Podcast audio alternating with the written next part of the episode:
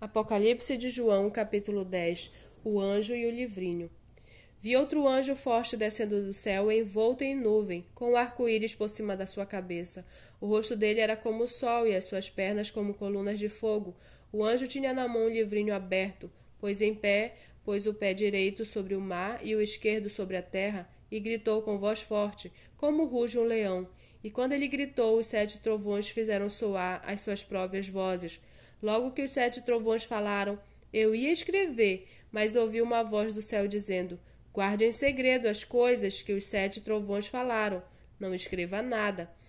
Então o anjo que vi em pé sobre o mar e sobre a terra, levantou a mão direita para o céu e jurou por aquele que vive para todo sempre, o mesmo que criou o céu, a terra, o mar e tudo que neles há, dizendo: Já não haverá demora, mas nos dias da voz do sétimo anjo, quando ele estiver para tocar a trombeta, então se cumprirá o mistério de Deus, como ele anunciou aos seus servos, os profetas.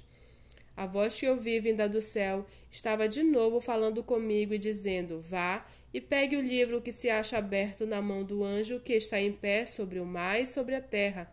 Então fui ao anjo, pedindo-lhe que me desse o livrinho. Ele então me falou: Pegue o livrinho e devore-o. No seu estômago ele será amargo, mas na sua boca será doce como mel. Peguei o livrinho da mão do anjo e o devorei. Na minha boca era doce como mel.